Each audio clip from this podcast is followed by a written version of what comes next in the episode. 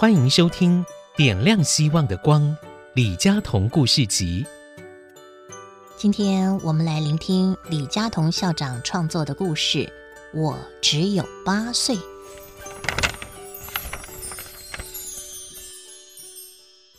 我是卢安达的一个小孩，我只有八岁。我们卢安达不是个有钱的国家，可是我运气很好。过去一直过得很愉快。爸爸是位小学老师，我就在这所小学念书。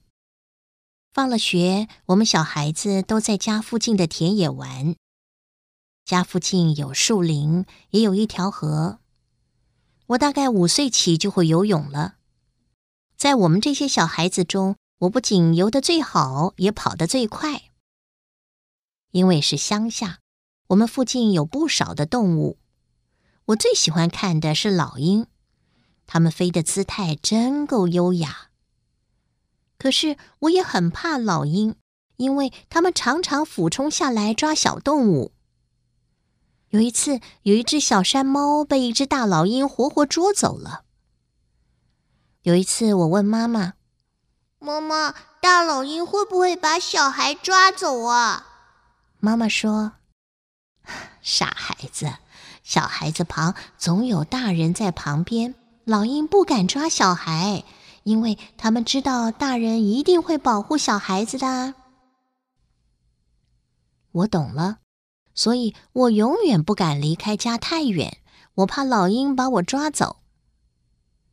今年我开始读报了，看到报上名人的照片，我老是想，有一天我的照片能上报多好。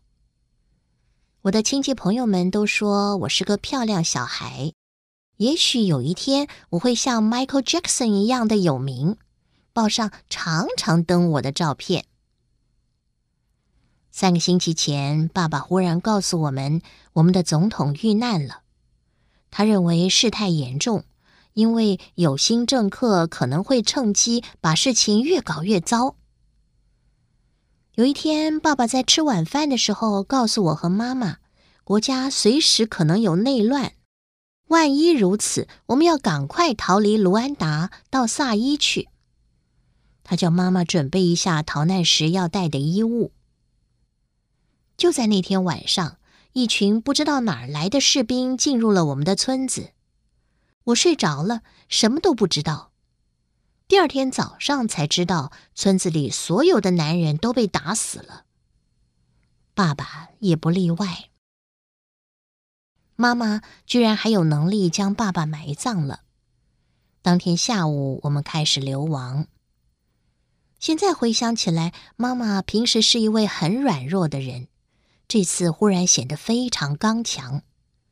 唯一的理由是因为她要将我送到安全的地带去。妈妈在路上一再的叮咛我，有人非常恨我们，因此如果发现有坏人来了，可能来不及跑。可是我是小孩子，跑得飞快，一定要拼老命的逃走。妈妈也一再叫我要找一棵树或者一块大石头，以便躲起来，让坏人看不到。就在逃亡的第二天，坏人来了，妈妈叫我赶快逃。他自己反而不走。我找到了一棵大树，躲在树后面。可是我看到了那些坏人杀人的整个过程。妈妈当然也死了。这批士兵没有留一个人，不像上一次他们只杀男人，这次没有一个人能够逃过。士兵走了以后，我才回去看我的妈妈。看到妈妈死了，我大哭了起来。因为天快暗了，我怎么办？我只有八岁。亏得还有一个大哥哥也活着，我猜他大概有十几岁，是个又高又壮的年轻人。刚才他一定也躲了起来。他看我好可怜，来拉我走。他说：“我们一定要赶快走，找到另一个逃亡的团体，人不能落了单。”我和这位大哥哥相依为命，也找到了一批逃亡的人。好几次有救济团体给我们东西吃，虽然很少，可是都亏得这位大哥哥替我弄到食物吃。如果不是他的话，我早就饿死了。因为小孩子是很难拿到食物的。由于我们大半处在饥饿状态，我们都越来越瘦。这位大哥哥也不是壮汉了。有一天，他说他要去一条河边喝水。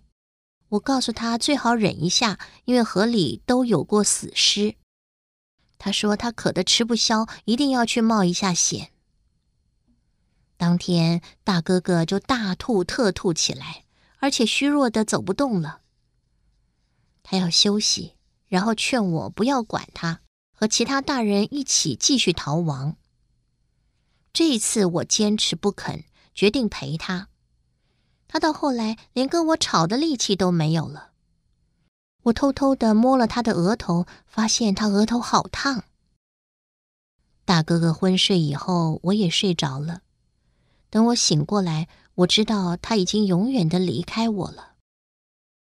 我和大哥哥说了再见以后，走回了大陆。